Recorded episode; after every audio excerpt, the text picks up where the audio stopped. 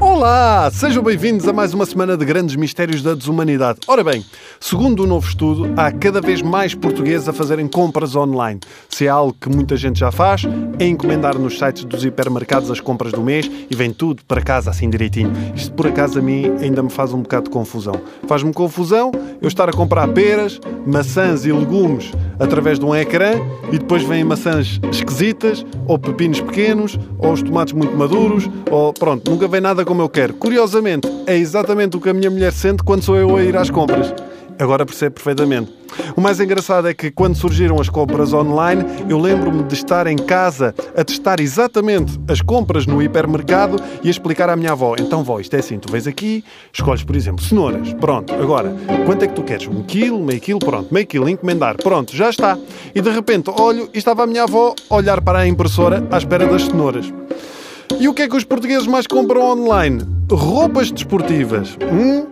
É mesmo aquela coisa de consumo, aquela pica de ver através de um ecrã um, um gajo todo bombado, todo bonzão, com uma camisola de licra e depois um vídeo dele a fazer exercício e nós dizemos: Quero, é isto que eu quero.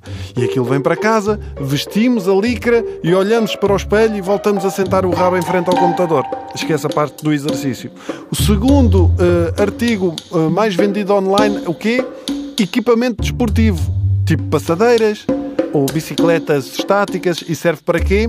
Para comprar e depois é um cabide para a licra que também compramos online. Por isso, esta semana vamos falar de compras online, mas dos produtos mais estranhos que se podem comprar na internet. Artigos de utilidade duvidosa, mas aposto que têm muito mais graça do que umas leggings para correr. Por exemplo, não sei se já vos deu uh, para isso, mas sabiam que podem comprar esqueletos e ossos humanos online? Hum?